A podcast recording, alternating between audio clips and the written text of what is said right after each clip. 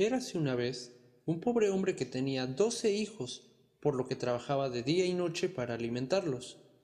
Pero, cuando llegó el decimotercer hijo, ya no supo qué hacer. Así que salió a la carretera, dispuesto a rogarle al primero que pasara que fuera padrino de su último hijo. Primero se encontró a Dios, quien ya conocía la pena del hombre, y le dijo, Hijo mío, ¿me das tanta pena? Yo seré padrino del recién nacido. Cuidaré de él y su felicidad. ¿Quién eres? preguntó el hombre. Soy Dios.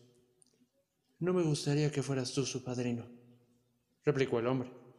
Tú das al rico y dejas al pobre más pobre. El hombre dijo esto sin saber cuánta sabiduría Dios reparte la riqueza y la pobreza.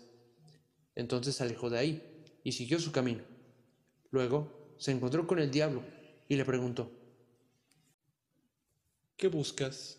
Si me eliges para ser el padrino de tu hijo, yo le daré abundantes riquezas y haré que disfrute todos los placeres en el mundo. ¿Quién eres tú? Soy el diablo. No me interesas como padrino. Tú engañas y corrompes a los hombres. Y el hombre siguió su camino. Poco después se encontró con la huesuda muerte y le dijo, Acéptame como madrina de tu pequeño. ¿Quién eres tú? Soy la muerte, que hace a todos los hombres iguales. Tú eres quien me conviene, pues tratas por igual a ricos y pobres. Tú serás la madrina de mi hijo. Yo le daré a tu hijo fama y riqueza, pues mis amigos no pueden carecer de nada. Le bautizas el próximo domingo. Llega tiempo, repuso el hombre. El día convenido, la muerte acudió puntual y se convirtió en la madrina oficial del recién nacido. Cuando el niño creció, su madrina se le presentó para decirle que la acompañara y lo llevó al bosque, donde le mostró una planta que allí crecía, y le dijo, Es hora de que recibas tu regalo, ahijado mío. Haré de ti un médico con renombre, y cuando visites a un enfermo, siempre iré contigo. Así, si me ves en la cabecera del enfermo, puedes afirmar con toda seguridad que vas a curarlo y darás de esta hierba con la que el enfermo sanará.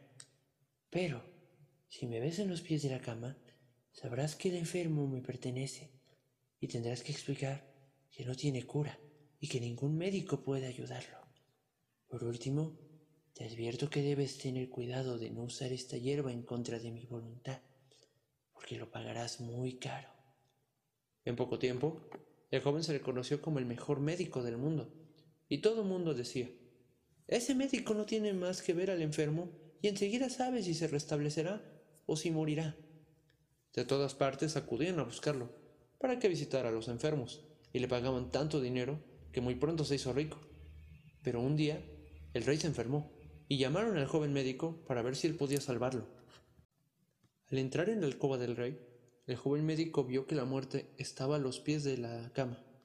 Entonces comprendió que de nada servían sus hierbas Ah, si tan solo pudiera jugarle una treta a la muerte. Pensó el joven. Sé que no lo tomaría bien, pero soy su ahijado. Me pasará esto. Lo intentaré.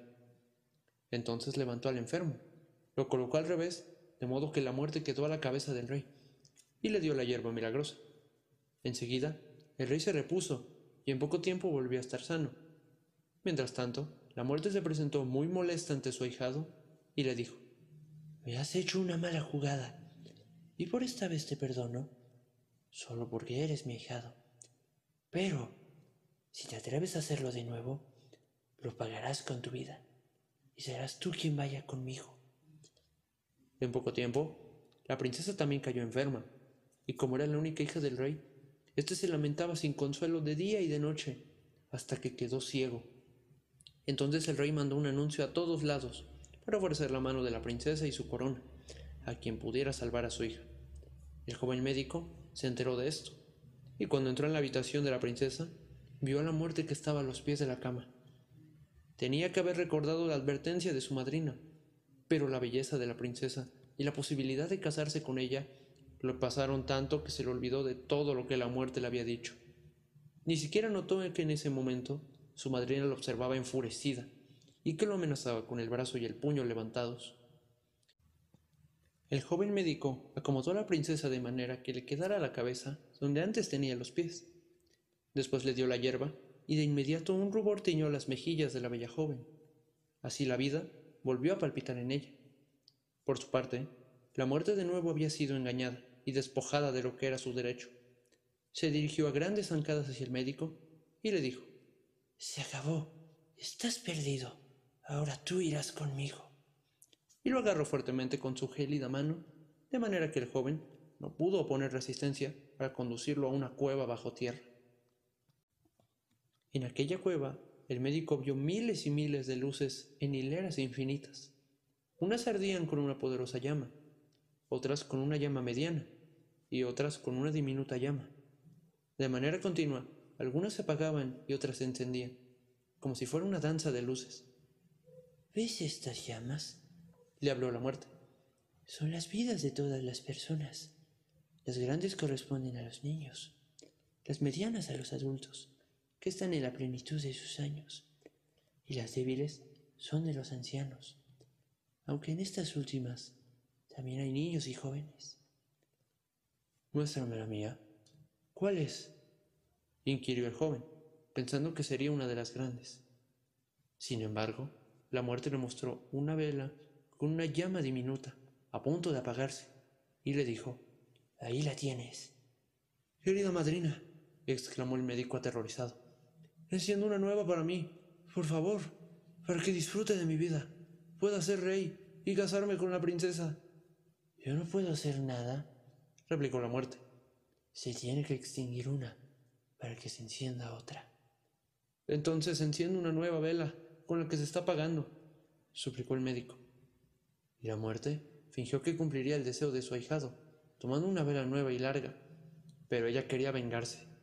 Así que a la hora de encender la nueva, intencionalmente dejó caer la agonizante, y ésta se apagó.